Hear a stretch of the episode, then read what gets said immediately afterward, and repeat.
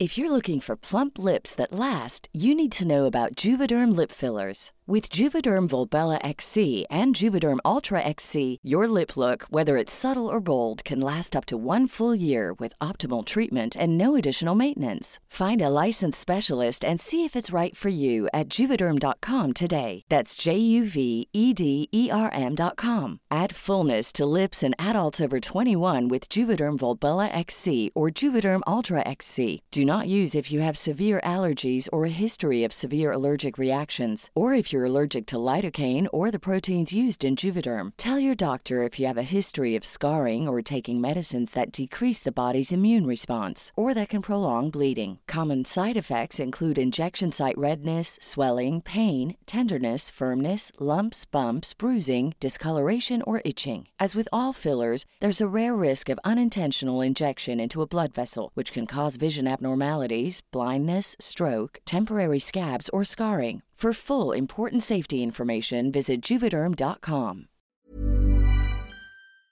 Muy buenos días, muy buenas noches. Empezamos con esta transmisión de este noticiero tan especial. Welcome Season Temporada 2 Mentalistas Bienvenidos a la temporada 2. Primera Seguimos llamada. a la segunda temporada Bienvenidos. Que comience el Season show 2. Y aquí es donde entra la canción. Mentalistas Hola, gracias por ser parte de Mentalistas. Disfruta escuchando donde quiera que estés, como nosotros disfrutamos estando en tus oídos. Nosotros somos Baruch, Hola, ¿qué la que hay? Mi nombre es Baruch. Estoy aquí para abrir mi corazón y compartir buena vibra e información de calidad. Con ustedes, León. Muy buenas tardes, muy buenos días, muy buenas noches. Mi nombre es León Rivas y vengo a dejar todo de mí. Te voy a enseñar a jugar a ganar. Y con ustedes, Charlie. Hola, hola, mi gente. Mi nombre es Charlie, te saludo con una enorme sonrisa y listo para compartirte aquello que me hace crecer y vivir al máximo. Jejejeras. Hola, hola, Geras quien te habla. Estoy aquí para crear. Te voy a compartir lo mejor de mí y lo daré todo por elevarnos juntos como sociedad. Estamos aquí para generar conciencia, darte medicina de la buena y seguir expandiendo nuestro poder mental. Bienvenidos. Que comience el show.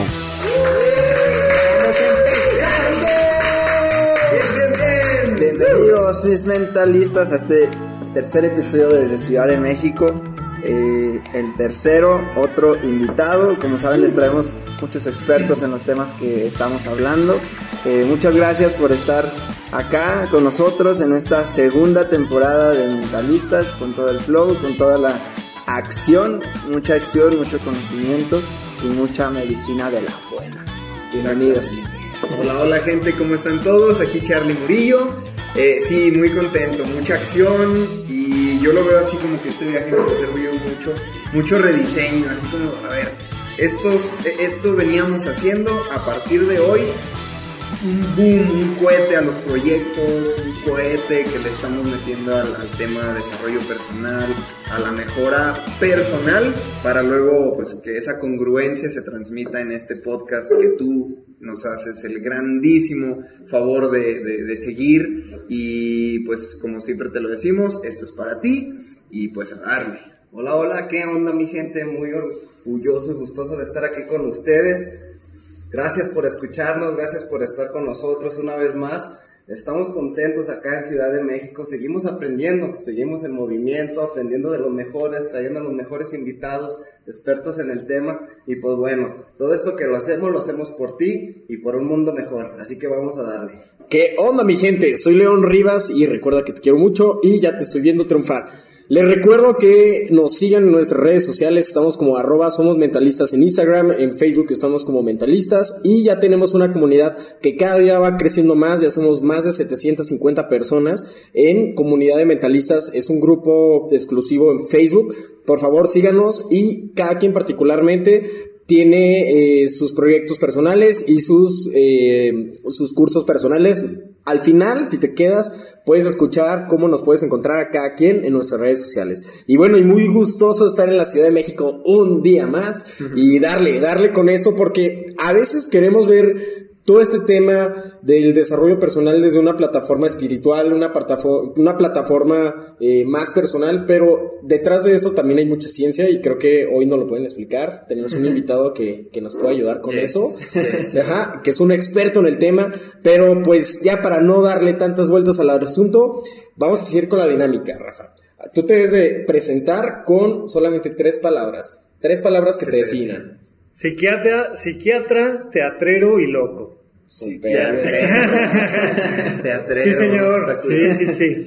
Eh, yo soy médico, soy médico cirujano por la Universidad de La Salle, soy psiquiatra por la UNAM y desde, no sé, desde la secundaria hago teatro. En la prepa empecé a hacer mucho teatro. Cuando llegué a la Facultad de Medicina de La Salle, entré al grupo de teatro y luego me dejaron a mí la dirección del grupo.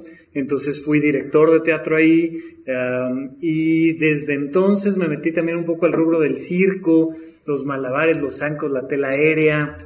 Me fascina el tema del circo, del teatro. Y pues a la fecha sigo disfrutando mucho talleres que voy a hacer con actores profesionales y me gusta mucho participar en el mundo escénico, teatral eh, y por tanto este tema de la divulgación de la ciencia a través del podcast, yo tengo un podcast que se llama Supracortical, me permite mucho sentirme en el escenario, participar desde esa parte como más escénica. Y bueno, la gran frase de supracortical es, aquí todos estamos locos. Y para muestra, un botón con estos chicos que me están entrevistando el día de hoy, que se les ocurrió hacer un proyecto para ayudar a elevar la calidad de la vida de la gente. Es una locura, chicos. Eso no, es- es- está fuera de los, de los confines de la normalidad. Y vamos a platicar un poco de eso, de la salud mental y demás. Y en mi podcast decimos, tomando una frase de Lewis Carroll de Alicia en el País de las Maravillas, que aquí todos estamos locos, porque solo hay dos posibilidades en esta vida. O la locura no existe y nadie está loco, o bien la locura existe y todos estamos locos. Porque ¿dónde pones la línea? Uno de los grandes problemas que hemos tenido los psiquiatras es que hemos generado, sobre todo a través de Hollywood, una idea de nosotros los que estamos bien atrás de la bata, decidimos quién está mal allá del otro lado.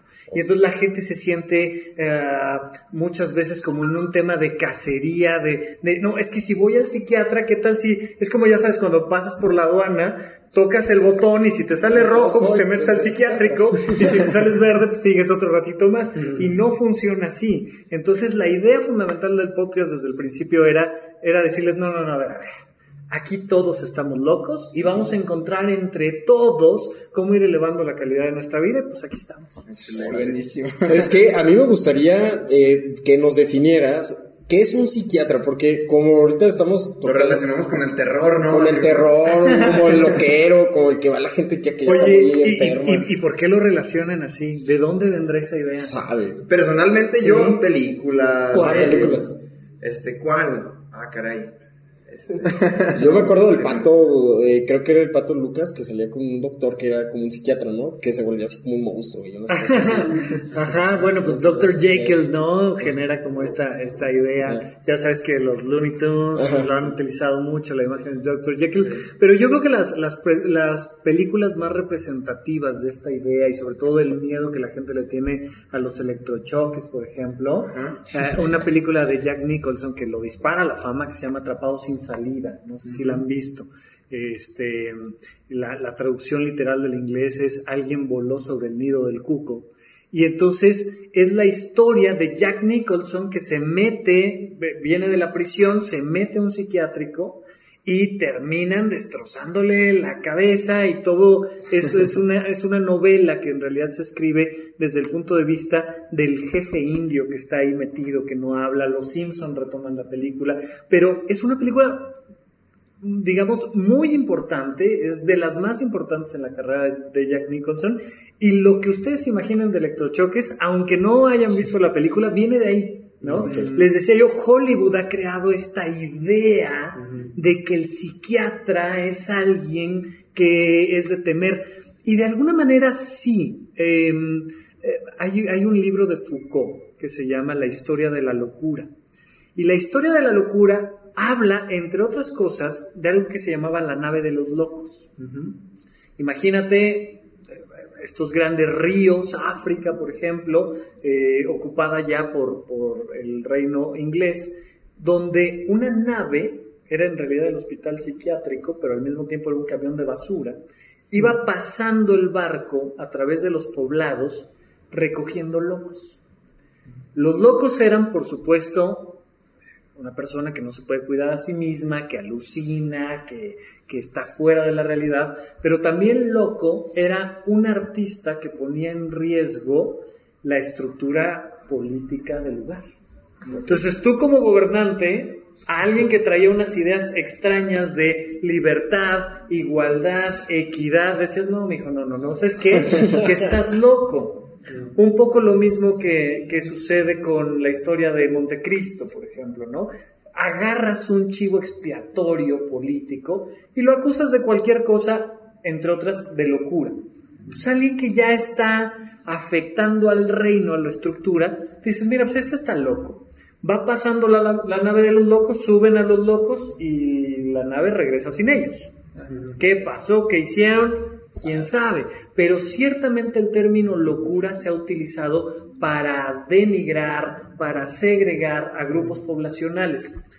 La psiquiatría, eh, junto con la genética, es de las ciencias médicas más jóvenes que hay. La cirugía existe desde hace muchísimos años, la cardiología existe pues desde, ¿sabes? Desde que nos dimos cuenta de que el corazón existía y, y son ciencias muy antiguas. La psiquiatría en realidad es una hija de la neurología que tiene apenas ciento y tantos años de existir.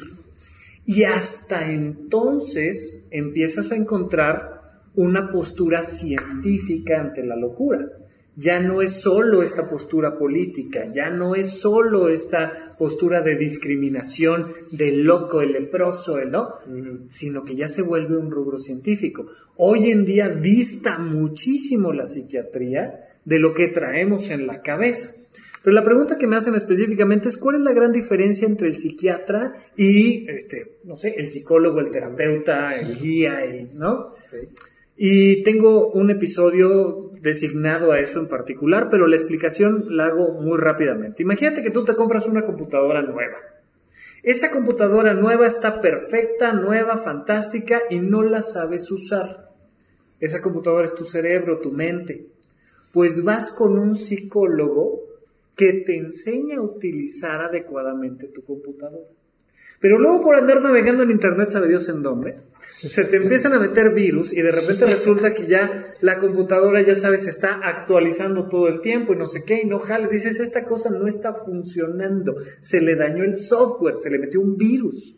Entonces vas con el psiquiatra, que es un médico, es un médico cirujano especializado en el software del sistema.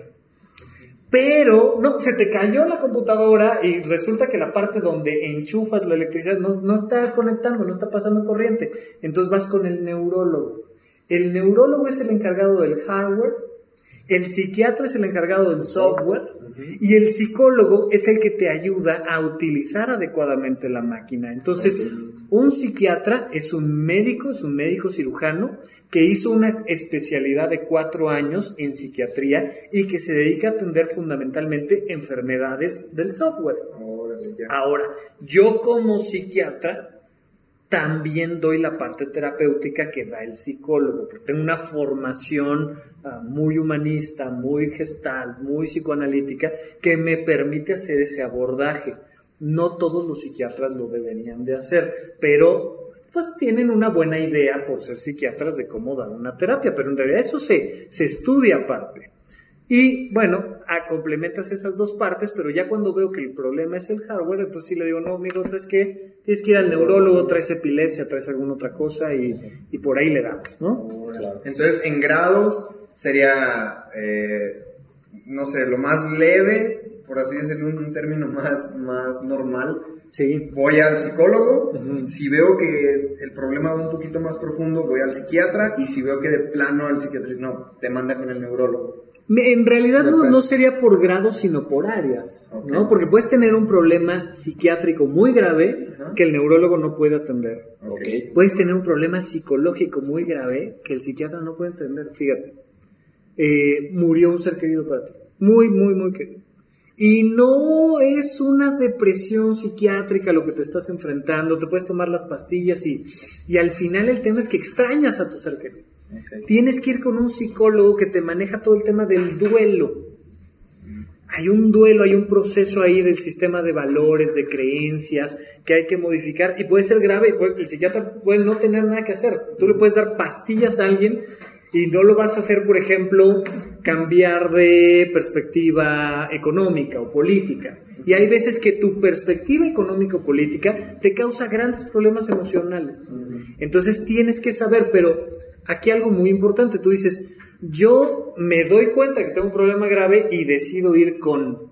En realidad, más bien yo te recomendaría, ve con el psiquiatra o ve con el psicólogo o ve con el neurólogo y él, que es el profesional, va a hacer la evaluación y te va a decir, no, no, no, no, esto es un tema psicológico y él te refiere adecuadamente. Tú vas al, al, servicio de la computadora y te dicen, mira, esto es un tema eléctrico o esto es del software, pero tú vas a un servicio. Entonces, mi recomendación sería, no le tengas miedo a ir al psiquiatra. Si es un tema psicológico, te va a decir, no es aquí, vete al psicólogo, resuélvelo allá, o vete al neurólogo, resuel- o no, es parte de tu vida normal y no pasa nada, ¿no? Sí, entonces no es Arkham City en, de Guasón y los locos ahí en Batman. tranquilos, tranquilos, no pasa nada. Hay, hay de eso también, ese pone bueno. A mí me llama la atención como ayer, con Daniel Domínguez en el capítulo, mencionó a Alicia en el País de las Maravillas y el sombrerero. Claro. Y hoy tú mencionas Alicia en el País de las Maravillas, entonces digo, ah, caray. Eh, ¿Qué, se- qué onda? Se hablaba mucho de los sombrereros que estaban locos, porque los sombrereros tenían que utilizar una serie de químicos muy particulares para poder planchar la tela de los sombreros y esos químicos terminaban lastimándote el sistema nervioso. Entonces se decía, está loco como sombrerero, porque ya sabían que, así como el minero que va a terminar con cáncer de pulmón, ¿no? Pues el sombrerero terminaba loco. Y toma entonces Lewis Carroll la referencia, la mete en Alicia en el País de las Maravillas, y, y- y me encanta. Para mí la imagen del sombrero es fascinante. De hecho, ahí en, en mi Twitter, en arroba Rafa Ruf, salgo ahí con mi sombrero, copa y todo el asunto. me fascina la imagen, claro. Chido, chido. Muy bien. Oye, ¿y cómo ves tú este tema de, de o sea, adentrándonos en esto de salud mental? Sí. Ah, de, de la resistencia que tenemos como sociedad a, a recibir ayuda. O sea, sea cualquier tipo de terapia, incluso tú lo has mencionado en algunos, eh, incluso ya espiritual y lo que sea, resistencia a recibir ayuda o a pedir ayuda o a ir a uno de estos servicios. ¿Cómo ves tú esta resistencia que hay medida con el grado de, no sé si es poca salud mental que, que hay alrededor de la sociedad? Mira, imagínate que estás en la secundaria y sabías que tenías que ponerte a estudiar para un examen y no estudiaste y te va mal en el examen y entonces te angustias porque te va mal en el examen y no estudias para el siguiente y te empiezas a dar cuenta de que tus calificaciones bajan. ¿Te parecería muy normal que un chico llegue por su propia voluntad con papá, mamá, a decirles, oigan, tengo un problema en la escuela, me está yendo mal en las calificaciones? No, cabrón. ¿Qué es lo que haces normalmente? Como que no pasa nada. no, no, no, este, híjole, no, este, lo evades. Porque sabes que tú Sabes que, Estudiaste. mira, a nadie nos gusta estar mal, a nadie nos gusta reprobar un examen y a nadie nos gusta tener que hacer el doble esfuerzo para ahora pasar el extraordinario, ¿verdad? ¿sabes? Lo evades. A mí me pasó infinidad de veces decir, no, güey, ya, ya, ya me recuperaré después, ya, ya vendré el siguiente examen, hasta que te das cuenta de que es demasiado tarde y por supuesto explota la bomba, tus papás te regañan y te dicen y, y uno dice, "Oh, pues sí, ya me voy a poner a estudiar. Bueno, con la salud mental pasa algo parecido. Cuando uno está triste, uno no tiene ganas de pedir ayuda. Cuando uno está ansioso, uno no tiene ganas de pedir ayuda. Uno dice, no, ya, o sea, mira, ya se me pasará y si no se me pasa, no quiero ver a nadie. O sea, ¿te ha pasado que porque tienes un problema en el trabajo o de pareja o de lo que tú me digas, pues te viene un trancazo emocional y uno, ah, uno no quiere ponerse a hablar de eso? Entonces es muy normal que la gente no solicite ayuda, pero conforme tienes un poquito más de la costumbre de empezar a vincularte con personas que te pueden ayudar, pues te acostumbras un poco más a platicarlo y a pedir ayuda. Entonces, si, si empiezas a platicar con tu cuate de banca y le dices, güey, me fue mal en el examen, se me hace que voy a reprobar, y por azares del destino, tu cuate te dice, no, hombre, yo te ayudo a estudiar, hombre, tranquilo, pero mira, ¿sabes qué? Yo me llevo muy bien con el profesor, vamos a acercarnos con el profesor, vamos a plantearle tu situación y, de repente tu entorno no te dice, no, sí, güey, ¿sabes qué? Sí, es que sí estás mal, sino que te apoya, entonces es más fácil salir de ahí, es más rápido salir de ahí. El entorno ayuda. Entonces, el tener rodeado una persona que tiene un entorno que lo ayuda, modifica mucho las circunstancias. Entonces, estás solo, deprimido, ansioso, angustiado, y de repente en la soledad de tu habitación pones un podcast. Y alguien empieza a hablar del tema. Y dices, estos chavos sí me entienden. Y te escriben. Güey, es que esto que escribiste, esto que dijiste en el programa, esto que publicaste, eso es lo que me está pasando a mí. Pero les da la oportunidad de hacerlo desde un rumbo seguro. No tienen que ir a hacerlo con su mamá o su papá que está a una puerta de distancia. Lo hacen a distancia desde otro país y se comunican con ustedes a través del podcast y, y entonces ellos mismos se están rodeando de un entorno más sano que hace que digan, oye, pues le voy a preguntar a Rafa, que es psiquiatra. Y como que se sienten más libres de acceder a la ayuda, ¿no? Claro. Porque, porque gente conocida, a, nosotros cuatro, Cajeras, León, yo, estuvimos en cursos de desarrollo humano, tuvimos ahí cierta formación, y no, a mí personalmente me pasaba de que las personas queridas de mi vida, yo les decía, es que no manches, tienes que tomar esto. Ah, se acercaba gente, ah, es que no sé qué onda con mi vida, mi trabajo, mis relaciones, estoy súper mal, así, ¿no?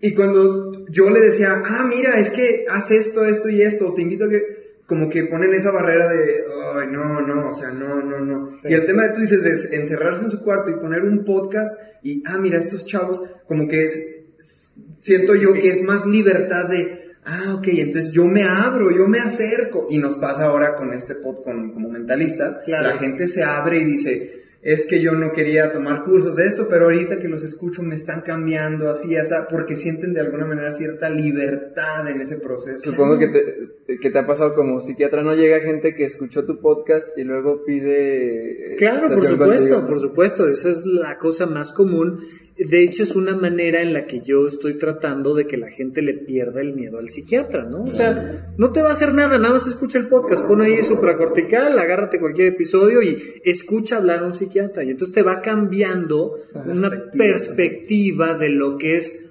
pedir ayuda. Y entonces ahí les digo, mira, eh, no tienes que ir a consulta, no vayas a consulta, vamos a atender tu salud mental desde la parte más física. Yo creo que por ahí podríamos eh, continuar un ratito más, pero para tener una buena salud mental necesitas una buena salud física, ¿va? Entonces, me da exactamente igual si estás triste porque la novia, porque el novio, porque el examen, me da igual. Come bien, duerme bien, haz ejercicio y ten actividades recreativas. Ya, listo. Esa es tu medicina, punto. Oye, pero no me vas a mandar algo que me va a hacer adicto y me va... No, yo no te voy a mandar nada, pero, pero ponte a hacer ejercicio y de repente les cambias un poquito la perspectiva y entonces dicen, oye, está padre, pero fíjate que ya estoy haciendo ejercicio y estoy comiendo bien y me sigo sintiendo mal.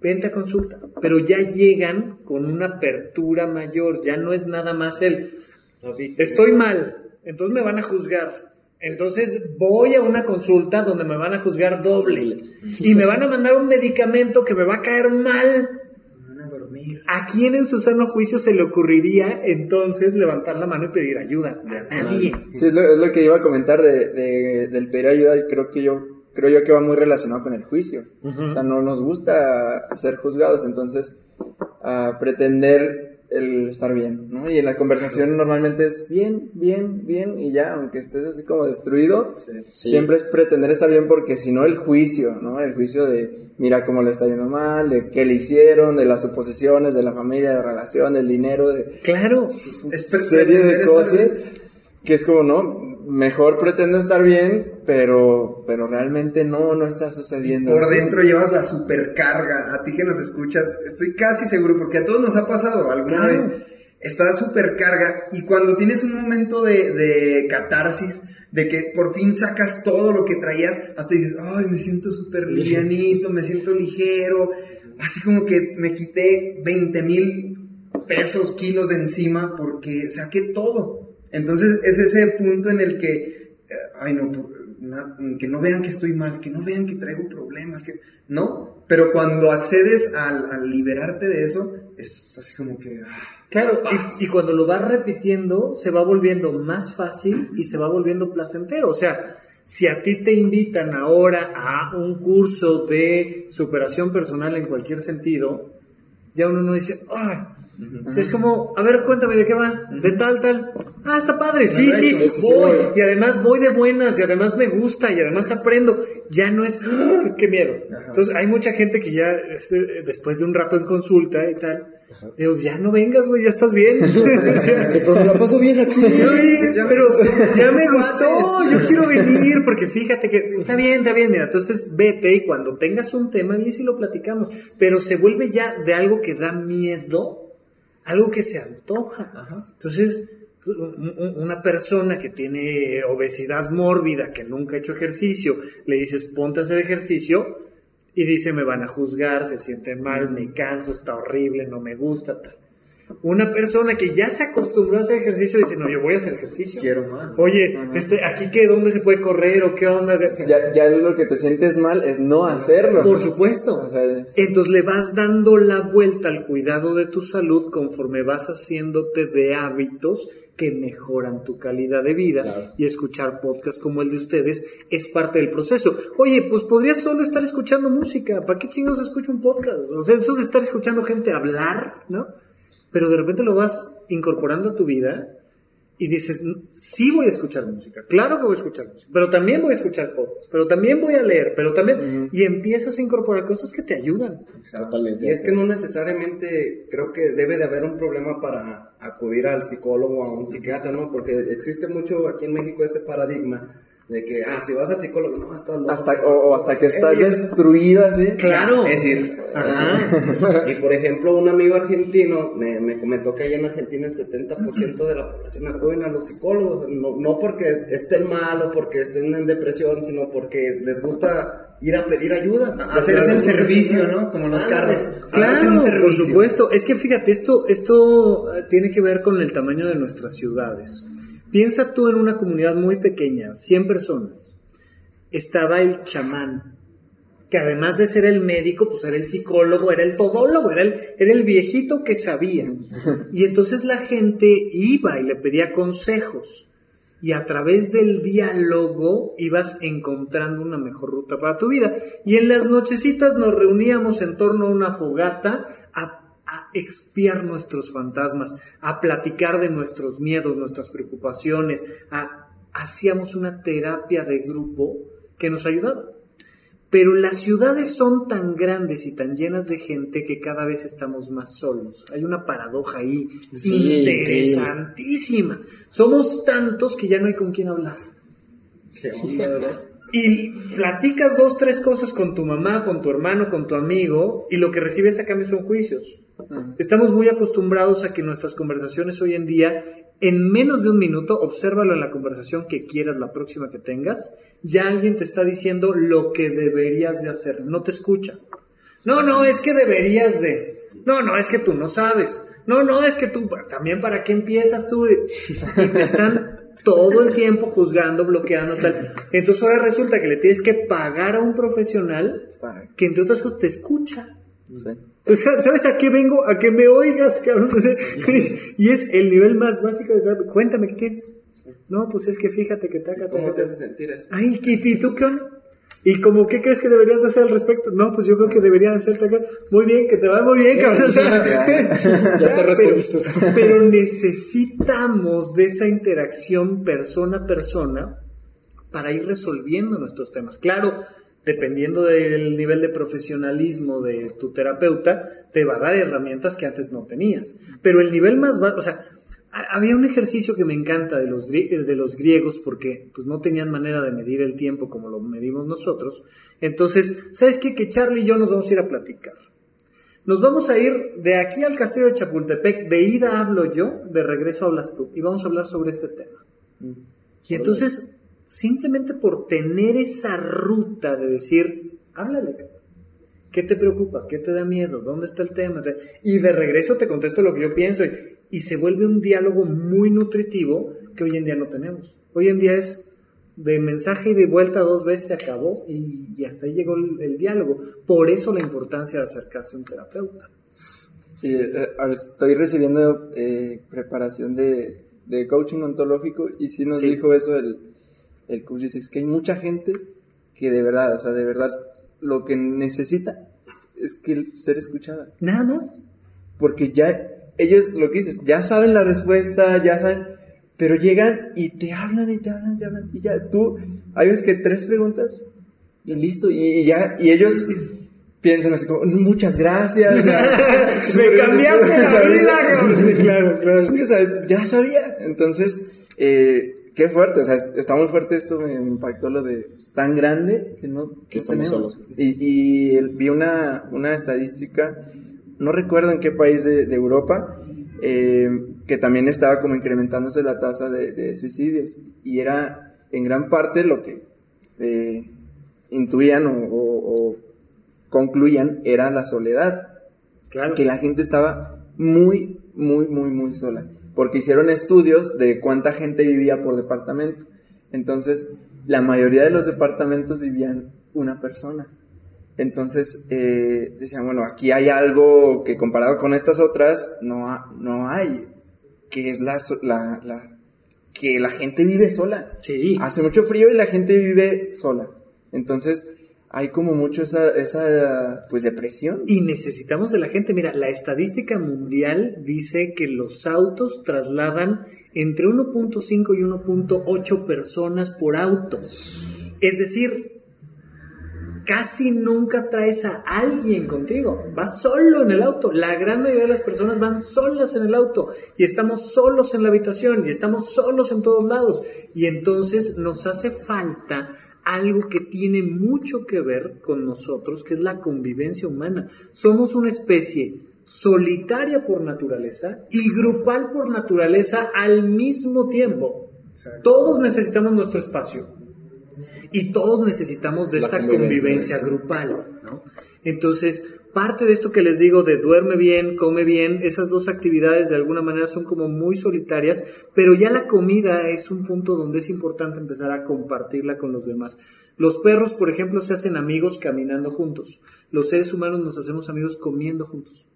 Y entonces, poder compartir un espacio para comer nos acerca emocionalmente a los otros. Por eso los cumpleaños y las grandes reuniones las hacemos frente a la comida. La- las porque es- abuelitas, es una las manera de hacer. asadas. ¡Claro! Pero oye, ¿qué onda? Pues vente a hacer unas carnes asadas. ¿Qué vamos a hacer? Chismear, cabrón. O sea, Sí, sí, sí. en lo que se hace la carne, bien, porque podríamos tener la carne ya lista. No, el ritual es desde Hacerla. preparar el. ¿Para qué? Pues satar, tráete una chela y empezamos a platicar, hombre. Y entonces hay una sensación de comunidad. Cuando haces ejercicio te juntas con gente que tiene los mismos valores que tú. Cuando tienes una actividad recreativa, ahí más que en ningún otro momento, te acercas a, oye, ¿a ti qué te gusta? No, pues a mí las, las patinetas, pues a mí también. Y entonces empiezas a acercarte a las personas. Es muy importante que rompamos estas barreras. Nos da ahora miedo, ¿no? Acercarnos a otro porque son completos extraños. Estas tecnologías nos permiten entonces encontrar personas afines y ya sabemos que va a haber un congreso, una conferencia, este, un viaje, un curso, un yo qué sé, un taller de y vas con gente que le gusta lo mismo que tú y hay que aprender a decir, ¿qué onda? Hola, me llamo tal. Porque necesitamos de esa convivencia. Buenísimo. Y es algo de lo que se habló incluso acá en el, en el, las conferencias que estamos yendo. Sí. Nos, dijo, para, sí, o sea, literalmente una de las estrategias, pues si quieres conectar mejor con el cliente y a fin vender, invítalo a comer. Claro. Ve a los empresarios don- cómo hacen sus, sus negocios, van al restaurante y ahí hacen.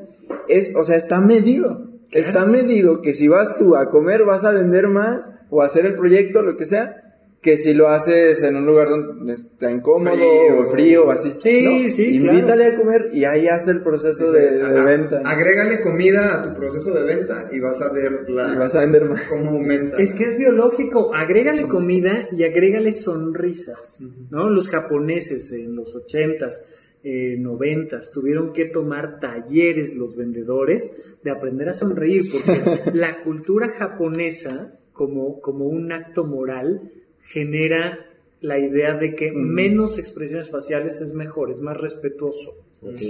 Pero se dieron cuenta de que el, el norteamericano, ¿no? El gringo, tenía al vendedor con la sonrisa de lado a lado, el, el honesto. Entonces, ¿cómo estás? Y luego, luego te trata de cuate, de brother, de no sé qué, de- y vende más. Entonces los japoneses dijeron, ¿qué están haciendo aquellos que están vendiendo más que nosotros? Sonríen. Sonríen, cabrón. Sí, claro. Neta, te quedas, claro. O sea, nomás porque el tipo te cayó bien, ya dices, bueno, ¿sabes qué? Mira, ahorita no te voy a comprar, pero regreso, pero. Y te viene a la cabeza y se genera un vínculo. No, y es totalmente cierto, ¿eh? Yo duré dos años en ventas en una compañía norteamericana. Vendíamos ollas, ollas carísimas, que valían como 60 mil, 80 mil pesos en dólares, que son como 3 mil, 4 mil dólares eh, el, el kit de ollas. Y, por ejemplo, siempre íbamos en parejas. Cuando yo iba con alguien que traía la energía muy baja y apático, no No vendíamos. vendes. Y, y yo ten- tengo un muy buen amigo que es uno de mis mejores amigos, Sebastián. Íbamos los dos y la gente nos decía, miren, ya, ya, ya sabemos que nos van a vender, que nos van a vender. Ya enséñame, a ver, ¿en cuánto me va a salir esto? Nomás les voy a comprar porque me cayeron bien. Y así íbamos, casi era tiro por viaje. Íbamos y vendíamos, íbamos y vendíamos, íbamos y vendíamos. Y hasta la fecha nos, nos dice, o sea, que nos encontramos un cliente en la calle o algo por el estilo. Oigan, qué bien me la pasé el día de su presentación. A ver qué día me van a cocinar de nuevo. que no sí Claro. vende, la sonrisa vende totalmente. Por supuesto, porque al final de cuentas tú no compras ollas, compras vínculos. Ajá. Sí. La olla no la necesitas. ¿No? Pero está padre ir cosechando vínculos. Entonces, cuando tú piensas en ir a un psiquiatra, no te imaginas a un médico sonriente. Piénsalo. Te imaginas a un hombre de barba normalmente, Freud, Lentes. lentes, con la cara así, Listo para regañar. seria, cabrón, seria, claro. Mientras que si te imaginas eh, a, a un coach, te imaginas a un gurú, te imaginas, entonces te imaginas rasgos físicos diferentes. Tú traes en tu cabeza la idea de cómo es un militar, de cómo es un psiquiatra. claro, y entonces cuando de repente la gente me conoce, me ve sonreír, me ve echar un chistorete, dicen, ah, no, a, a la consulta de ese tipo sí voy. Oye, pudiste ir a la de cualquier otro y te hubiera recetado lo mismo que yo, pero ¿sabes por qué vas a venir conmigo? Pues porque sonrío, punto. O sea, o sea, parte el proceso de venta, ¿no? Pues también lo dice, creo que Eckhart en- en su libro, que cuando los niños juegan, dice, cómo cuando juegan, es impresionante, cómo cuando juegan a ser adultos, ¿Se cambian su fisiología, los niños cambian su fisiología a, a seriedad, a serio, a no sonreír, y a, o sea, digo, ¿qué onda? O sea, ¿qué, qué es lo que estamos transmitiendo? Y, y, y siendo que es, ah, a ver, eh, aquí aprovecho para preguntarte, ¿qué tanto va el, el proceso de mm, algo que comparte mucho Robbins? De si, si, tu mental, si tu mentalidad y lo que traes, tus pensamientos, cambia tu fisiología, Claro. puedes hacer el proceso al revés. Cambia tu fisiología, Y cambia. como estas conferencias que hemos visto de sonríe tantos minutos, sonríe, y a- algo va a cambiar. ¿Cómo es ese proceso de...? Correcto, y, y esto tiene que ver mucho, ¿no? La salud mental. La salud mental es un, un concepto abstracto que deviene de la salud física. Entonces les decía yo, ¿quieres tener una buena salud mental? Ten una buena salud física, necesariamente. Bueno, ¿qué pasa? Que si tú te paras derecho y sonríes, te vas a sentir mejor. O sea, hay terapias completas donde le pides a la persona, antes de otra cosa, que se pare derecho. Que saque un poco el pecho, que ponga, ya sabes, postura de Superman. Y le dices, ahora sí, cuéntame, ¿qué te preocupa? Pues nada. Porque cuando cambias el cuerpo, cambias la mente. Y cuando cambias la mente, cambias el cuerpo. Entonces, es muy importante comprender que nuestra calidad de vida va a depender de nuestras acciones y de nuestros pensamientos. Cambia tus acciones y van a cambiar tus pensamientos. Cambia tus pensamientos y van a cambiar tus acciones. ¿Cómo le haces? Acércate a experiencias positivas. If you thought the only way to get a more defined jawline with natural looking results was through surgery, think again. Juvederm Volux XC is a non surgical injectable gel filler that improves moderate to severe loss of jawline definition and can help you achieve natural looking results with little downtime. Even better, this improved definition lasts up to one year with optimal treatment. No maintenance required. Improve jawline definition for a smooth, sculpted look with Juvederm Volux XC. For important safety information and to find a licensed specialist, visit juvederm.com. That's J U V E D E R M.com. Not for people with severe allergic reactions, allergies to lidocaine, or the proteins used in Juvederm. Common side effects include injection site redness, swelling, pain, tenderness, firmness, lumps, bumps, bruising, discoloration, or itching. There's a risk of unintentional injection into a blood vessel, which can cause vision abnormalities, blindness, stroke, temporary scabs, or scarring. Talk to a licensed specialist to find out if it's right for you. Acércate a experiencias físicas positivas, acércate a experiencias mentales positivas. Escuchar el podcast es acercarte a una experiencia mental que cambia tus pensamientos y va a cambiar tu cuerpo. Ir a hacer ejercicio, escalar una montaña. No sé si les ha tocado, por ejemplo, escalar una, una de estas paredes eh, sintéticas donde ah, te enfrentas, ya sabes, con, con, la altura y con el vértigo y, y, de repente dices, venga, o sea, uno más, voy a soltar la mano derecha, ya me dio miedo, pero voy a soltar la pinche mano derecha y, voy a estirarla y, y, venga, un escalón más. Cuando lo haces, algo adentro de ti cambia y dices, sí puedo con ese contrato, sí me voy a acercar a esa niña, sí voy a, a, a tomar ese curso porque tu mano escaló tantito más. Te sientes mejor contigo. Cuando subes y tocas la campanita y bajas, te sientes bien contigo. Porque tu cuerpo va a tener directamente una traducción física. Entonces, claro, hay momentos donde nos sentimos tristes y se vale tirarnos en la cama en posición fetal, poner la música más deprimente. Está bien, está bien. Pero tiene que haber un momento donde digas, bueno, ya, ya. Ya estuvo. Voy a bañarme, voy a comer bien, voy al gym, voy a salir adelante. Y cambias el cuerpo y te cambia la mente. Directo. Y se ve también en el proceso, a lo mejor un proceso mental, el tema de, de la meditación. Ahorita nosotros estamos en nuestras conferencias, al final conectamos con la gente a través de una meditación. Y lo que hacemos es el proceso de visualizar muchos, muchos rostros, así muchas caritas, están serios, ¿no? Como a la defensiva, así como que ah, cuestionando, a ver, estos que vienen a decirme. Cuando les dices, cierra tus ojos, así, ¿no? Su boca seria, sus ojos cerrados. Y dices, visualiza en qué casa quieres vivir. Visualiza eh, ya tu vida ideal en el país que quieres vivir, tu familia, tu carro, tu salud, el cuerpo que quieres tener, comienzas a ver sonrisitas así y hasta se acomodan en su asiento, Sí, se ponen sí. derechitos. Ya el puro proceso de imaginar, de visualizar, ya cambió su fisiología y están así como que... ah, y ya, total, pasa el- este proceso, abre tus ojos y la gente está así como que, ah, está echando un suspiro y se, se siente un cambio de energía por el simple hecho de, de- de- de visualizar. Claro, ¿se, se acuerdan de este programa de Discovery que me fascinaba, que se llama Prueba de Todo? Ah, sí. ¿no? Dejan un militar en algún lugar este, inhóspito y su trabajo es regresar a la civilización, ¿no? Un ex boina verde, tal, tal, tal, tal.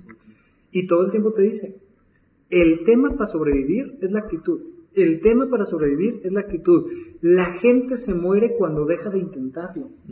Entonces, pon tres trampas, cabrón. A ver si pescas algo, a ver si eh, te agarras ahí un conejito, a ver si... Algo. Oye, no jaló ninguna. Vu- Vuélvela a poner. La fogata, el, el hacer una fogata en la noche decía, mantiene vivo el espíritu. Entonces, no es tanto qué tan lejos estás o dónde estás metido en el bosque. Es un tema de voy a salir de aquí, voy a salir de aquí, voy a salir de aquí, voy a salir de aquí. Te entercas, te entercas dos sexenios y te haces presidente, güey. O sea, tú No, sí, brother. O sea, tú di yo voy a ser presidente, yo voy a ser presidente, yo voy a- Y lo vas a lograr, por supuesto, por supuesto. Es simplemente un tema de actitud.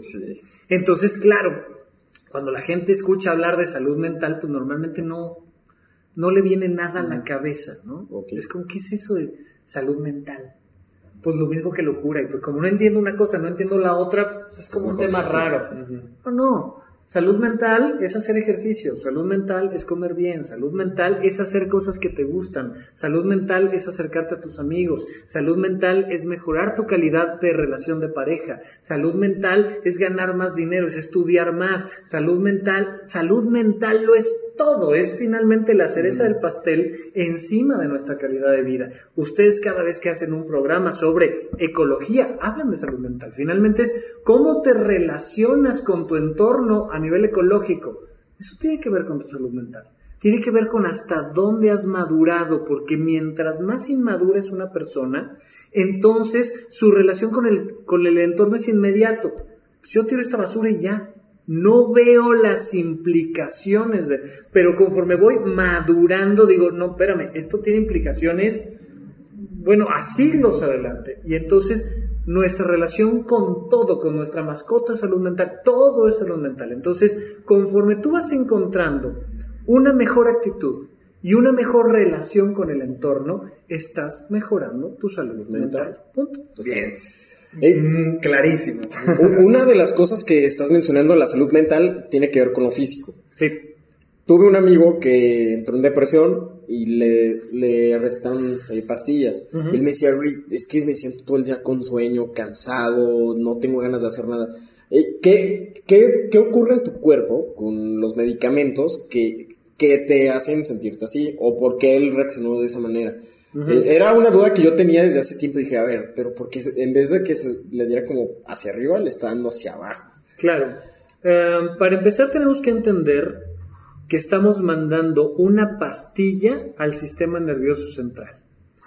Eso nos limita mucho. No es fácil generarle específicamente el efecto que queremos sin generar otros efectos. Entonces, una persona que está muy ansiosa, por ejemplo, ¿no? Entonces está temblando todo el tiempo y tiene ansiedad y su cabeza va al mil por ciento y todas las cosas que piensa eh, las está pensando muy negativas y le dices, ¿sabes qué? Necesito hacer que tus pensamientos vayan más lentos para que los puedas empezar a procesar. Te mando un medicamento que te genera sueño, que te enlentece los pensamientos, que te permite pensar más tranquilamente, pero que al mismo tiempo, a la hora que tienes que hacer el examen, dices, no puedo leer este examen. Al mismo tiempo, te cuesta más trabajo arrancar en la mañana, te cuesta más trabajo muchas cosas. Entonces, ahí lo que hay que hacer es tener un buen seguimiento con tu médico. Si no estás haciendo clic con tu médico, cámbialo. Pero lo más importante es que tú puedas encontrar la manera en la que la dosis del medicamento sea adecuada para que te genere el menor efecto adverso con el mayor beneficio. Voy a hablar de algo muy en particular, los antidepresivos. Los antidepresivos más comúnmente utilizados son los inhibidores selectivos de recaptura de serotonina. Es decir, son medicamentos que mejoran la comunicación de la serotonina entre dos neuronas. ¿Qué pasa con este proceso? Que tarda más o menos un mes en empezar a hacer efecto y alcanza su máximo efecto a los seis meses. Pero resulta que en ese primer mes tu cuerpo no está acostumbrado a recibir el medicamento. Y entonces te puede dar sueño, te puede, te puede dar sueño en el día, insomnio en la noche, te puede dar temblorina, ansiedad, sobre todo la primera semana, menos la segunda, menos la tercera, menos la cuarta, y, y, empiezas, llegas a un punto pronto, más o menos como a los 15 días, donde ya no notas efectos adversos. Okay. Pero te mandan un medicamento, vas a consulta, ya te aventaste el tema de la consulta, te mandan un medicamento. Lo primero que sientes son efectos adversos. Y no sientes ningún beneficio, dices, no, esto, esto está de la fregada. Si tu médico no te explica que esto va a pasar, y que vamos a ir por seis meses de tratamiento y que luego te vamos a quitar el tratamiento y te vas a sentir muy bien y aunque te quitemos el medicamento te vas a seguir sintiendo bien, pues te desesperas a la primera y dices yo ya no regreso. Evidentemente. Es importante saber cómo funcionan todos los medicamentos. Es como si tú le dices a un niño, te voy a vacunar. Oye, pero me va a doler. Sí, sí te va a doler. Pero va a evitar que dentro de 10 años te puedas enfermar de algo que te muera. Pero ahorita de lo único que me voy a enterar es de que me va a doler. Yo no quiero que me vacunen. No tiene la información suficiente para entender que el dolor es parte del proceso. Entonces, lo que sí te puedo decir es que a la fecha hay muchos psiquiatras que no hacen un buen diagnóstico y al no hacer un buen diagnóstico no dan un buen tratamiento y no solo no dan un buen tratamiento, no explican los efectos del tratamiento y no generan esa empatía con su paciente que le permita al otro decir, oye, no, voy mal. No entiende. No, si vas mal es culpa tuya, güey, porque yo ya hice mi diagnóstico, yo ya te di el tratamiento y tú te debes de sentir mejor. Si tú no estás encontrando ese clic con tu médico, tienes que buscar otro. Eso es fundamental. Tu médico te debe de decir qué tienes qué te va a mandar, por qué te lo va a mandar, qué te va a pasar y cuándo vas a volver a estar bien. Todo eso es información que debe de darte tu médico, pero a la fecha cada vez ha ido cambiando con, las generaciones, pero todavía déjate tú del psiquiatra, vas al médico porque tienes gripa, porque tienes no sé qué, y te manda algo que no sabes ni por qué te lo está mandando, ni qué es, ya, ya te dio gastritis. Claro, y entonces las sensaciones de ya no quiero regresar. pero si haces esa empatía, los pacientes son súper amables, súper pacientes y te dicen, bueno, ya, me explicaste que esto me iba a pasar, ya me aguanté estas semanitas, ya me voy sintiendo mejor y dos meses después te dicen muchísimas gracias, oye, sí me hacía falta, qué padre, tal. Eh, no todos los pacientes que tienen una depresión o ansiedad requieren medicamento, pero ya cuando el médico lo indica, casi es un sí o sí, o sea, no va a estar fácil que salgas de ahí sin el tratamiento, pero antes que otra cosa, generar un buen vínculo con tu médico, generar un buen vínculo con tu paciente. Oye, mi Rafa, aquí en Mentalistas eh, nosotros predicamos mucho lo de vivir el ahora, vivir el presente, el momento es lo que hay. Eh, tú como psiquiatra, se me viene a la mente que muchos de los problemas de la gente son problemas que están, que tienen que ver con el tiempo psicológico, o están pensando en el pasado o están pensando en el futuro, sí. pero se pierden de la hora. Mm, ¿Cómo, qué les podrías decir a todas esas personas que a veces nos es difícil soltar el pasado? Claro. Para vivir el presente. Sí, hay una frase de un poeta, me fascina, que dice, los seres humanos somos más viajeros en el tiempo que viajeros en el espacio. o sea, nuestra vida es un viaje del pasado al futuro, todo el tiempo, todo el tiempo estamos pasando de un tiempo a otro y es fundamental aprender a viajar bien. Dicen que la depresión, ¿no? A muy grandes rasgos, es exceso de pasado y la ansiedad es exceso de futuro. Solo cuando vives en el instante presente, entonces logras alcanzar esta salud mental, pero no desaparece el pasado y el futuro. Pero fíjate en esto, el juego es muy interesante porque es hacer, es cerrar la pinza y hacer un ciclo revolvente de tiempo. Volteo al pasado desde el presente, no para decir, uy, qué mal me ha ido. Volteo al pasado para recopilar información que voy a usar en el presente. ¿A qué voy hacia atrás? A tener historia, experiencia, a tener herramientas de lo que ya aprendí para usar en el presente. Y volteo al futuro a preguntarme hacia dónde quiero ir, aunque no llegue. Lo, lo importante del futuro no es llegar, es saber a dónde voy. Tomo esa información de qué quiero, en el futuro está mi deseo, y tomo el deseo para traerlo al presente. Entonces, ya sé que aprendí, ya sé qué quiero. Hago la siguiente pregunta. ¿Qué tengo que hacer hoy? Mira, la gran mayoría de nosotros jamás le pasó por la cabeza que íbamos a estar sentados en esta mesa platicando sobre este podcast, pero cosas en tu pasado que te hicieron decir, yo me quiero comprar un Ferrari o quiero tomar tal curso o quiero hacer tal cosa y, y en el camino te desviaste, no importa, el punto no es a dónde llegas, El punto es traer al presente lo que aprendiste y lo que quieres para responder una pregunta presente. ¿Qué hago hoy? Y entonces resuelves el tema del tiempo por completo. ¿Sí? Está, está bueno, está muy bueno. Es como la, el, el, don- don- como que dónde está el enfoque y es mucho de lo que hablamos de la visión, del enfoque, del aprendizaje, darle un propósito al dolor, o sea, me gustó mucho este concepto de hacerlo como eso integral, a manera que nos funcione. Fue como nos dijo Daniel Domínguez, de que a mí me pueden invitar a dar una conferencia con el speaker que yo siempre he querido en mi vida, ¿no?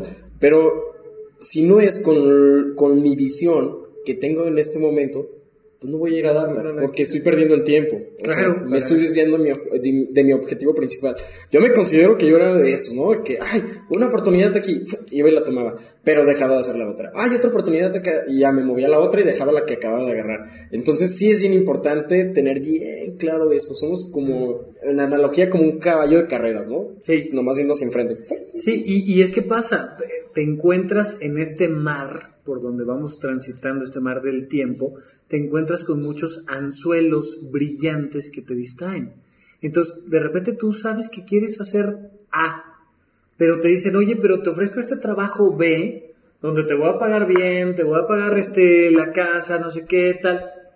Y, y un montón de ideas preconcebidas nos vienen a la cabeza como de, ¿cómo voy a dejar un buen trabajo? ¿Cómo voy a dejar esta oportunidad? ¿O cómo voy a, a no ir a, a hablar con este speaker? ¿Cómo voy a...? Pues, mijo, porque, porque son cosas que no van acorde con tu escala de valores actual, con lo que tú estás construyendo, con quién eres. Se vale tener flexibilidad y si no me quita el tiempo, pues voy y hablo con el speaker, no pasa nada. Pero si me va a estar distrayendo de lo que realmente quiero, pues entonces se va a convertir en un anzuelo que me puede sacar finalmente una situación complicada. ¿Cuál es el problema aquí? Que hay muchísima gente que no sabe qué quiere. Exacto. Si no sabes qué quieres, todo te va a distraer. Sí. ¿No? Sí, sí. Eh, eh, hay una historia oriental de un pescadito que anda nadando, un pescado joven, nadando, nadando, nadando, nadando, y se encuentra un pescado viejo y le dice, ya tra- tranquilo, hombre, ¿qué pasa? ¿Qué buscas? Dice, estoy buscando el mar. Dice, dijo, este es el mar. Claro que no, aquí hay pura agua, o sea, ¿de qué me hablas? Y te vas dando cuenta como mientras más inmaduro eres, menos sabes lo que quieres. Cuando eres un niño, los adultos te regalan cosas que querer mentalmente hablando. Entonces te dicen, tú tienes que querer sacar 10, tú tienes que querer terminar la escuela, tú tienes que querer encontrar un buen trabajo, tú tienes que querer comprar una buena casa.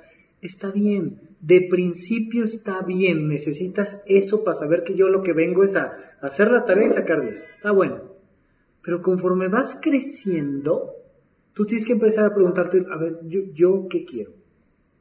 Yo quiero vivir aquí o quiero vivir en otro lado. Quiero casarme o no quiero casarme. Quiero tener hijos o no quiero tener hijos. Quiero dedicarme a las computadoras o al marketing o a la psiquiatría o quiero, quiero ser cirujano. ¿Qué- qué- qué? ¿Yo qué quiero? ¿Quiero ser arquitecto y estar en una obra construyendo edificios? ¿Yo qué quiero? No es en dónde pagan bien, ya sabes, los papás que te dicen, tienes que estudiar algo de lo que vas a vivir. No, no, no, no, no, no, no, no. Estudia lo que sea, haz la licenciatura que quieras, pero en el proceso, para cuando termines, tener muy clara la pregunta de yo qué quiero. Porque si no sabes qué quieres, te vas a distraer con cualquier tontería. Oye, y ahora que, que tocas el tema de esto de los niños, la salud mental en, en la educación, Sí. La salud mental es la educación. bueno, en, ¿No? Es, es importantísimo. Ajá. O sea, digo, ahorita no sé si ibas a preguntar otra cosa, pero ¿quieres hacerle a tu hijo que tenga una buena salud mental? Edúcalo. Edúcalo no significa que saque 10 en la escuela. Significa, fíjate, educare, una palabra muy bonita que viene de sacar de dentro.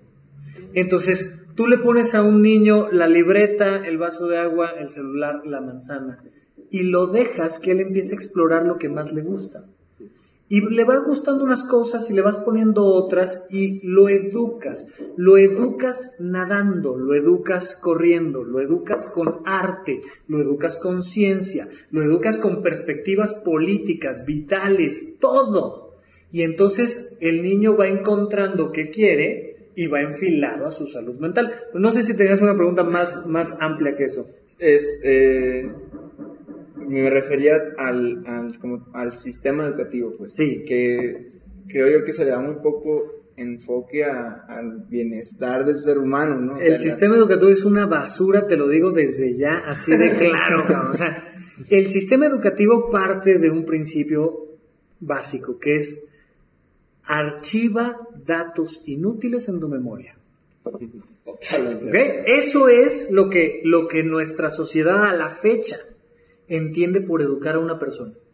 Ok, tú lo que quieres es que tu hijo se sepa los ríos, tú lo que quieres es que tu hijo se sepa las capitales, tú lo que quieres es que tu hijo sepa las tablas del 1 al 10, tú lo que quieres es que tu hijo memorice cosas. Los exámenes están diseñados para evaluar cuánto memorizaste. Yo estudié medicina, es una carrera que requiere de mucha memoria, requiere de que te sepas los nombres de los huesos, requiere que te sepas los nombres de las células, requiere que te sepas los nombres de los cánceres, requiere que te sepas un montón de cosas. Pero donde realmente te educan como médico es cuando vas a un hospital y te dicen, ve con el paciente de las 56 y escúchale el corazón. Claro, ya traes todo este bagaje de memoria de lo que el libro dice, pero una cosa es sacar el estetoscopio, ponerlo y escuchar un corazón. Mira, de las experiencias más educativas que tuve yo en la vida fue tocar con la mano un corazón vivo latiendo. Te cambia la perspectiva vital. O sea, dices, ahí se aprendí. Tú puedes leer libros de cardiología, de repente tocas un corazón y, y te cambia la vida. Bueno, cuando nos educan realmente es cuando tenemos experiencias. Abres una computadora y ves una computadora, armas una computadora y te cambia la vida. Haces un podcast y aprendes más de marketing haciendo un podcast que leyendo sobre marketing. No sé si queda claro. Aprendes de fotografía, aprendes de iluminación, aprendes de teatro, aprendes de guionismo, aprendes de un montón de cosas para hacer un podcast. Por supuesto, si lo que vas a hacer es eh, conducir un auto y aprender de motores y de cómo... Eso es educación. La educación es experiencia. Experiencia que tiene una resonancia emocional. Porque al final de cuentas, el aglutinador, lo que va a pegar la información en tu cerebro, es la emoción. Si no, tú le puedes echar un chorro de información, un chorro de información. Pero si no hay emoción, no se pega. Imagínate tú de lo que te estoy hablando, lo lejos que estamos cuando tenemos a 30 niños sentados en el pupitre aprendiéndose los ríos de México. O sea, bueno, llévalo al río, cabrón. Llévalo al río. Que nada en el río. Te juro que no se le va a olvidar. ¿Cómo aprendes las capitales de la República? Yendo a viajar a la República. Ya sabes dónde está Veracruz, ya sabes cómo se ve Veracruz, ya sabes cómo huele Veracruz, ya sabes cómo hablan en Veracruz, ya sabes cómo hablan en Monterrey. Ya fuiste a la fundidora, sí, esto es una fundidora, cabrón. Y entonces te cambia la perspectiva económica gubernamental cuando dices, ok, ya estuve en la fundidora, pero ya estuve viendo cómo tuestan café al sol en Chiapas. Comida típica. Claro, ya me la ya me hice un café ahí. Ah, eres una persona más educada. Por eso hablaban, ya sabes, este, eh, generaciones atrás, de él es un hombre del mundo. O sea, es, es un hombre que ha viajado a Europa, que ha ido a... Ah, es un hombre sabio. ¿Por qué? Porque tuviste la oportunidad de educarte. Pero esta idea de educarnos en las aulas es verdaderamente absurda, es totalmente absurda. Tengo por ahí un, episodio eh, supracortical que habla sobre este tema de que las niñas vayan a la escuela con falda, fíjate. Les quitas un montón de experiencias para que no se les vean los calzones. Entonces, traes a la niña con falda. No sé si te has puesto falda alguna vez, mi Charlie, te lo recomiendo. Sí, sí. Ponte falda alguna No, vez. es liberador porque te sopla por allá y se siente tan rico. Es liberador siempre y cuando no tengas un montón de ojos en torno que digan, hey, que no se te vean los calzones. Porque entonces no puedes jugar fútbol, no te puedes subir a un árbol, no puedes este, correr Andar en libremente, no puedes andar en bicicleta, no puedes echarte maromas, porque traes falda. Entonces de repente decir una de dos, o dejamos en libertad que se nos vean a todos los calzones, o usamos pantalones. ¿Por qué? Porque una niña va a perder muchas oportunidades físicas en una época donde niños y niñas, hombres y mujeres son eh, biológicamente iguales. No ha llegado el estímulo hormonal que nos cambia. A nosotros nos hace más altos, más fuertes. En general, nos cambia el cuerpo hacia una capacidad física mayor que a las mujeres. No tenemos la capacidad reproductiva, etcétera, etcétera. Pero hasta antes de los 12 años, somos idénticos.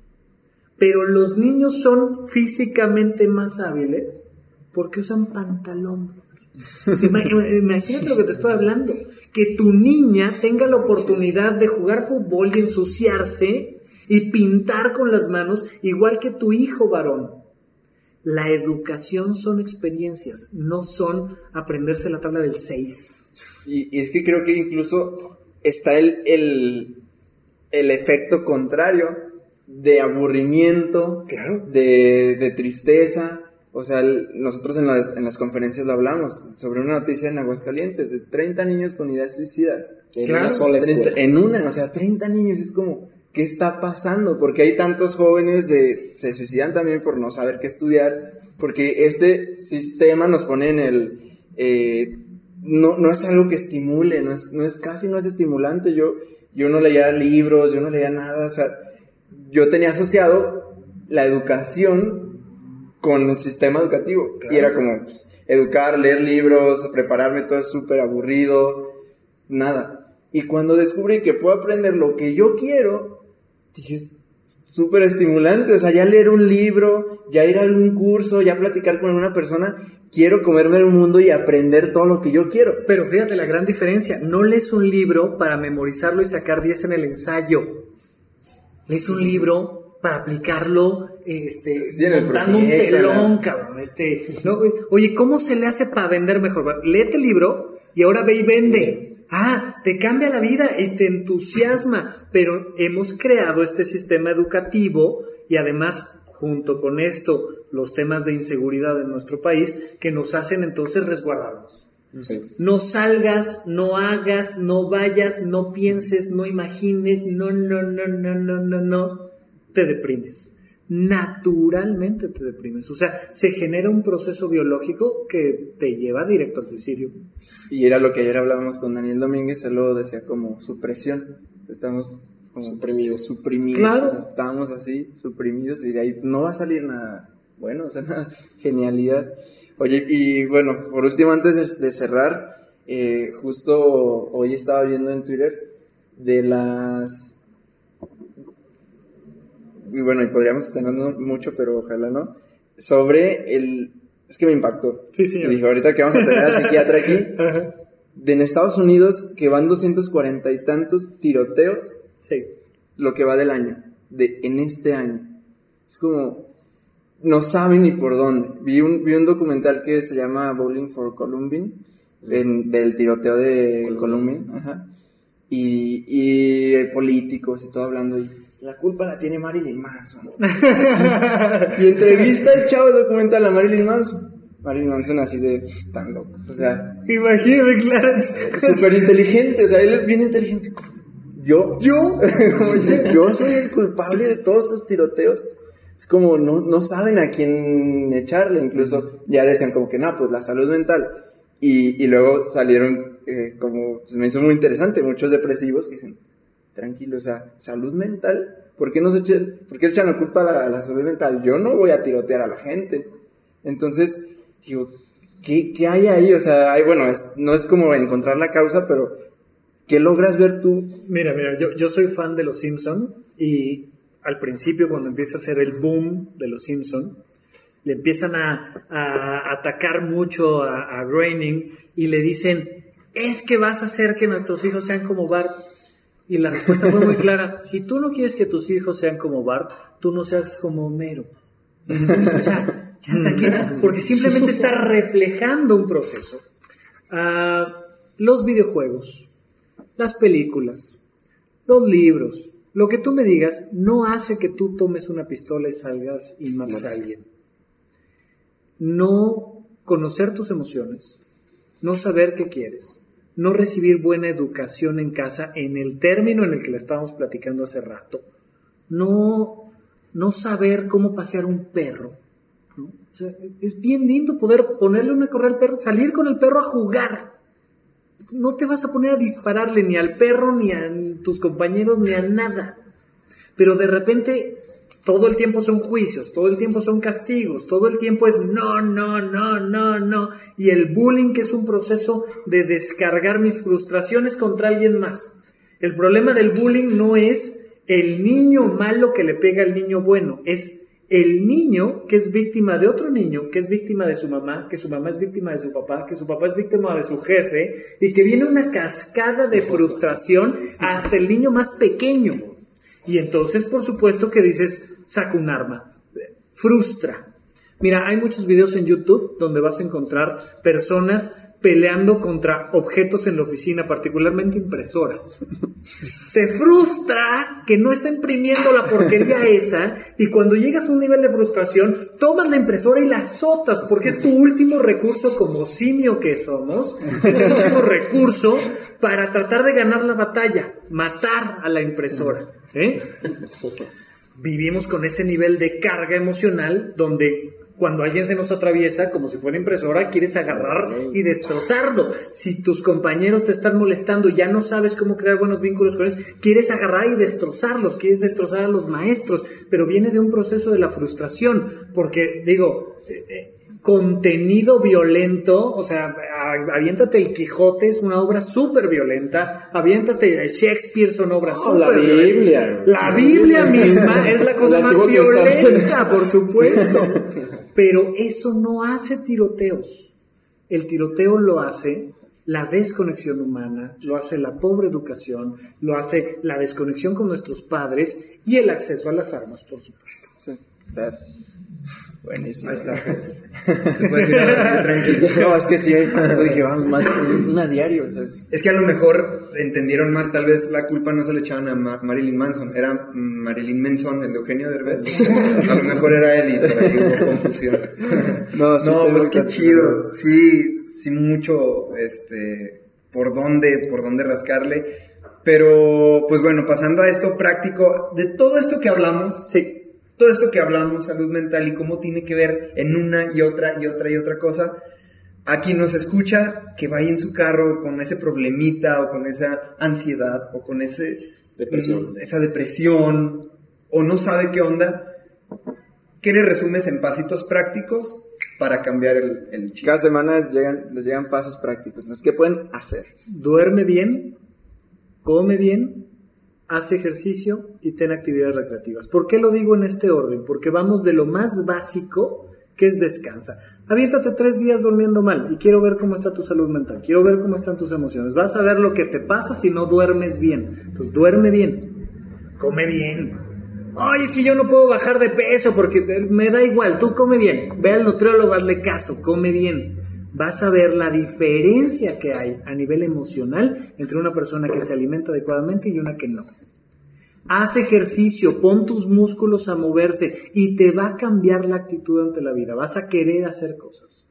Y fundamental, las actividades recreativas, porque de las actividades recreativas surge la revelación de yo que quiero. Ok. ¿Ok? No hay que inventarse tonteras. ¿Qué te gusta? Vete profundizando en tus actividades recreativas, vete profesionalizando en tus actividades recreativas y vas a encontrar un camino de realización maravilloso. Entonces, mis cuatro grandes pilares de la salud mental son duerme bien, come bien, haz ejercicio y ten actividades recreativas. Ahí está. Ya escucharon, ya escucharon. Vamos a hacerlo. Pues, ¿qué se quedan con este episodio? No, pues finales. fronteado, la verdad me, me encantó estar aquí compartiendo contigo, Rafa. Muchas gracias por, Gracias a por estar con nosotros y pues estoy fronteado, no tengo mucho que decir más. que gracias. Qué padre, muchas gracias. gracias. Muchas gracias. Sí, pues para mí fue una reafirmación del poder de la mente. Ahorita, eh, para los que nos siguen en Instagram, en nuestras cuentas personales, saben que ahorita estoy haciendo como un cambio de hábitos muy radical, dejando malos hábitos por buenos hábitos.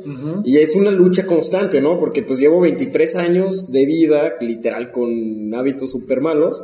Y ahorita estoy empezando y, y es la lucha constante, pero me cabe el... No, no, no hay duda de que si cambias esto, porque llevo apenas un mes, dos semanas haciendo estos cambios, con esto que, que, estoy escuchando, pues es realidad. O sea, ahorita yo me siento con mucha más energía, descanso más, me siento más vital, se escucha ridículo, pero veo la vida con más colores. Sí, señor. Este, y, y, bueno, yo quiero seguir disfrutando de esto, ¿no?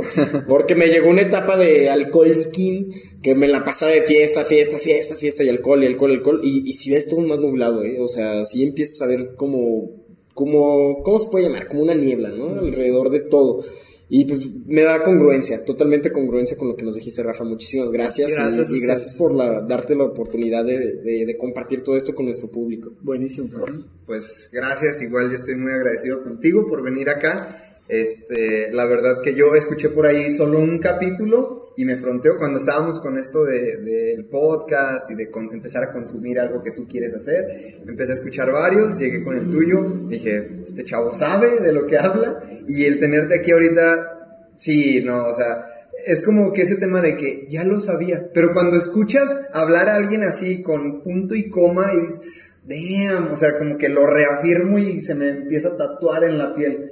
Porque me pasa que a veces hay días en que estoy chocante, estoy así como que, no, si les ha pasado, casi estoy seguro que sí, y aquí nos escucha, de que tienes una discusión con tu novia y dices, ay, tan, o sea, ¿por qué le dije esto? O sea, Ajá. yo sabía que no quería decirle eso y ¿por qué se lo dije? Así como es el tema de, ya lo sé, pero ¿por qué no lo, por qué no hiciste algo diferente? Claro. Entonces yo hay días que ando así medio chocante, o hay días que, ay, sé que quiero tener ciertos resultados en mi negocio y no los tengo, pero ya sé que hice mal. Entonces, ¿por qué no hice cosas diferentes? ¿Sí me explico? Sí, señor. Ok, entonces con esto digo, ya, me pasa eso porque me voy hacia atrás, digo, ah, es que ayer me dormí a las 3 de la mañana en el celular. claro. Y hoy me levanté temprano, por eso ando así de chocante. Claro. Ah, es que llevo una semana comiendo pura basura y lo que estoy haciendo ahorita, el que me sienta mal, es por eso. Entonces digo, fuck, ya, ya Charlie. Este, por eso digo que este, este viaje a Ciudad de México es como así, como un rediseño total. Porque yo digo, llegando a mi pueblo, a mi tierra, me quiero comer el mundo. ¿Sí me explico? Buenísimo. Entonces, buenísimo. aplicar los hábitos, por eso te digo, te lo agradezco, el que me, me reafirmaras estos conocimientos y a quien nos escucha, pues bueno, ahí está, amigo, amiga, hermano, hermana, mentalista bájate del carro, si estás a punto de dormir, el día de mañana decreta cosas diferentes, haz cosas diferentes y vas a ver cómo cambia todo. Muchísimas gracias y hasta la próxima. Pues yo, yo también súper fronteado, yo sí he escuchado ya mucho de supracortical y me encanta, digo, porque siento que muchas veces en este tema, sobre todo desarrollo humano, se habla a veces mucho y digo, pero me encanta este enfoque biológico, el enfoque eh, psiquiátrico, psicológico, me encanta porque algo que me doy cuenta es ir a nuestra naturaleza. Así de simple, señor, sí, sí. Y el desarrollo espiritual y todo, lo mismo, o sea, ir a nuestra naturaleza. Nuestros orígenes. Conectar con la esencia, hacer lo, lo que, o sea, el, el cuerpo necesita, lo que y ya, o sea, ah, le queremos hacer como todo bien complicado y la sociedad y todo. Pero en cuanto más nos acerquemos a nuestra naturaleza, nos observemos, nos escuchamos, te vas a sentir bien. Entonces, me frontea mucho. Eh, síganlo por favor en Supracortical. Tiene muchos episodios de, de valor. Habla mucho sobre relaciones. Uh -huh. Me encantó el de los celos. Eh, muy, Oye, el, el, de los problemas. ¿Cómo resolver problemas? ¿Cómo resolver problemas? Que le das así un toque como de que cuando sabes, cuando tienes clara el, el, el problema, tienes, tienes la clara solución. la solución. Sí, sí, Pero digamos, saber distinguir el problema está muy Entonces, bueno. escúchenlo, así como lo escucharon hoy, tiene mucho contenido, muchos temas. Ya lo escucharon, súper claridad, eh, con un enfoque muy bueno, además súper agradable de Rafa. Así que muchas, muchas gracias. Y pues, últimas palabras que quieras decir acá a la Chicos, comunidad mentalista. Yo lo primero que les puedo decir es, me fascinó la energía que tiene este grupo, está maravilloso. En general, el proyecto que están presentando se siente con una vibra lindísima. La parte más difícil, digo, la, la, la vida va avanzando y vamos tomando decisiones, pero es darle continuidad a un proyecto. La energía la tienen, está padrísimo el proyecto, les deseo mucho futuro y muchas gracias por invitarme. Muchas gracias, gracias. Nos vemos en el siguiente episodio. Y no olviden seguirnos en nuestras cuentas personales. Arroba Baruch Reyes, arroba el Charlie Murillo. Arroba Rafa Rufus o Rafa Rufus en cualquier red social con doble R en medio, por favor. Rafa Rufus, arroba jeras.murillo. Y arroba León Rivas. Y juntos gracias. somos arroba somos mentalistas. Bye, bye. Nos vemos.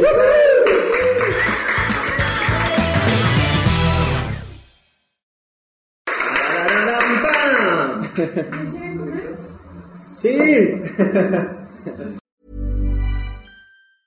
If you thought the only way to get a more defined jawline with natural looking results was through surgery, think again. Juvederm Volux XC is a non surgical injectable gel filler that improves moderate to severe loss of jawline definition and can help you achieve natural looking results with little downtime. Even better, this improved definition lasts up to one year with optimal treatment. No maintenance required. Improve jawline definition for a smooth, sculpted look with Juvederm Volux XC. For important safety information and to find a licensed specialist, visit juvederm.com. That's J U V E D E R M.com. Not for people with severe allergic reactions, allergies to lidocaine, or the proteins used in Juvederm. Common side effects include injection site redness, swelling, pain, tenderness, firmness, lumps, bumps, bruising, discoloration, or itching. There's a risk of unintentional injection into a blood vessel, which can cause vision abnormalities, blindness, stroke, temporary scabs, or scarring. Talk to a licensed specialist to find out if it's right for you.